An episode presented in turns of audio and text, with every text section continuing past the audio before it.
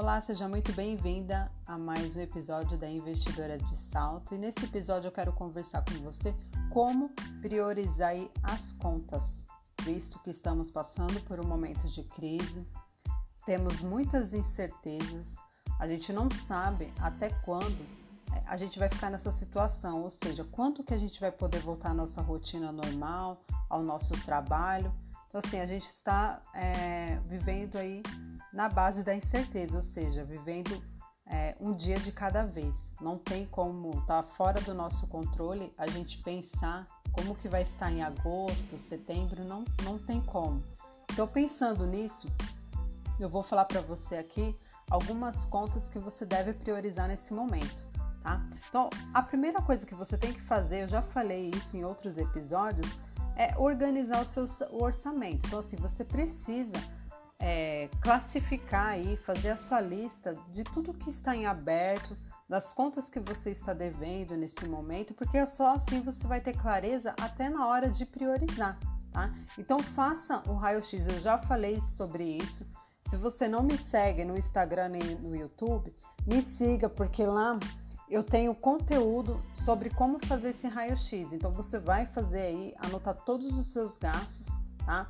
É, durante 30 dias. Mas como a gente está falando aqui de priorizar, que seria um pouquinho diferente, então o que, que você vai fazer? Tira o extrato aí do seu banco, o extrato do seu cartão, veja todas as dívidas que você tem e você vai classificar elas. Tá? Você vai colocar ela em ordem, vai fazer tipo um diário das suas dívidas. Ou seja, é, o nome do credor, então, por exemplo, se você tem um financiamento no banco, então você coloca aí Banco do Brasil, por exemplo. A data que você entrou em contato, o valor da parcela que falta pagar, a quantidade de parcelas pagas, a taxa de juros e o custo efetivo total, que nesse custo efetivo total tem encargos e juros. E todas essas informações vai ser importante para você na hora até de você fazer uma negociação.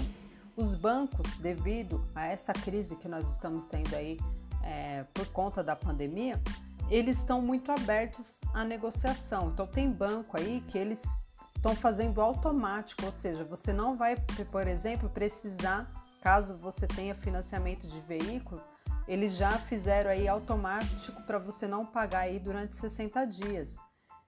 Outros bancos não, você precisa realmente entrar em contato para fazer esse pedido. A mesma coisa do financiamento da casa. Então, assim, veja qual é o seu banco e veja as condições que eles estão te dando, tá? Com base nessas informações aqui que eu falei. Porque também de nada adianta você ir lá tentar negociar e eles jogar uma, uma taxa muito alta para você. Vai acabar complicando a sua situação. Então, assim, é hora de você realmente fazer uma pesquisa, de você ligar e você negociar aí de forma que fique bom para você e que você consiga assumir aí é, essa dívida, né, esse pagamento, tá? Então, assim, é, quando eu falo de prioridades, é, nesse momento a gente precisa pagar as dívidas que são essenciais. Por exemplo, a conta de água e de luz. É, se você não pagar, vai suspender o serviço.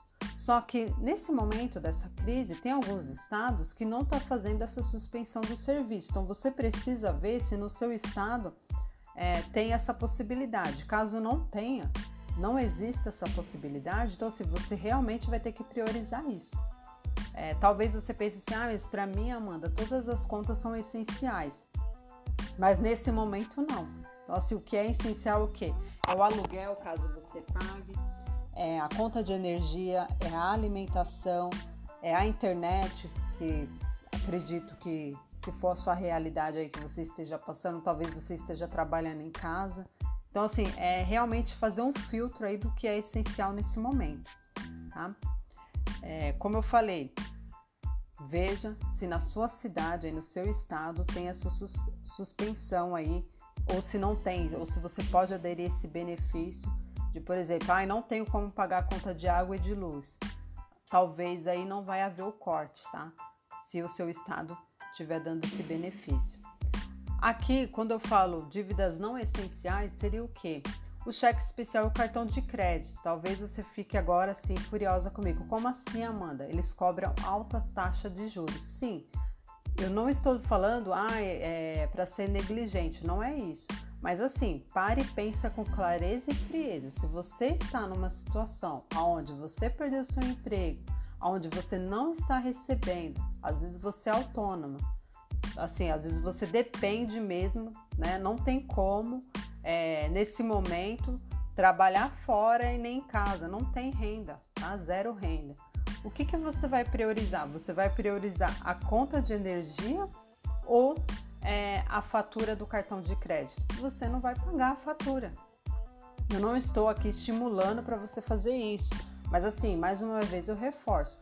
Veja qual é a sua situação. Às vezes você está numa situação em que você continua recebendo a sua renda, então assim você consegue pagar suas contas. Agora, se você estiver naquela situação aonde você não consegue, não está conseguindo gerar renda, nem mesmo estando em casa, aí sim você vai ter que fazer esse filtro. Não tem o que fazer. Então, assim, até em relação à parte emocional aí que eu digo, você vai ter que saber filtrar também. O que, que eu quero dizer isso com você? Por exemplo, se você paga aí a escola do seu filho, só que a escola é, era um valor alto e agora você não está conseguindo pagar. Infelizmente, você vai ter que cancelar esse serviço. Não adianta você querer continuar a pagar porque você vai se enrolar. Então, assim, você precisa ter essa clareza também. Infelizmente, não tem como. Quando tudo voltar ao normal, quando você estiver gerando a sua renda novamente, você paga. A mesma coisa, se você paga, sei lá, vou chutar aqui, não sei, um consórcio, tá? Então, assim, se você está num ponto onde você não tem mais condições, você precisa cancelar. Por quê? Senão isso vai acumular juros, aí vai chegar um ponto que isso aí vai virar uma bola de neve e você não consegue sair da situação.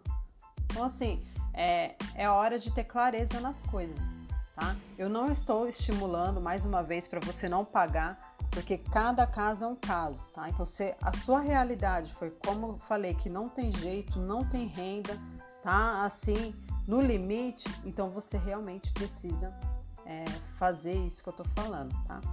E não fugir dos credores, tá?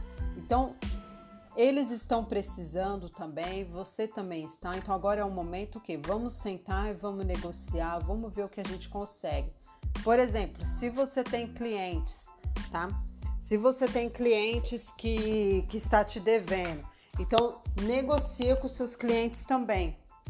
Negocia com seus clientes de, de que forma? Olha, será que tem como você é, adiantar isso que você está me devendo, sei lá, me dando 50, 100 reais, qualquer centavo aqui vai ajudar você, tá? Ou, por exemplo, passar no cartão de crédito para ele e aí você vai lá, se for vantajoso, né? Porque tem algumas operadoras de cartões de crédito que estão aí com, com uma taxa de juros menor na antecipação. Então, tudo isso realmente você precisa aí anotar. Então, pega o papel e caneta e vai pontuando todas as suas contas. Então eu realmente quis trazer isso para te dar uma maior clareza. Fico por aqui, espero você no próximo episódio. Até mais.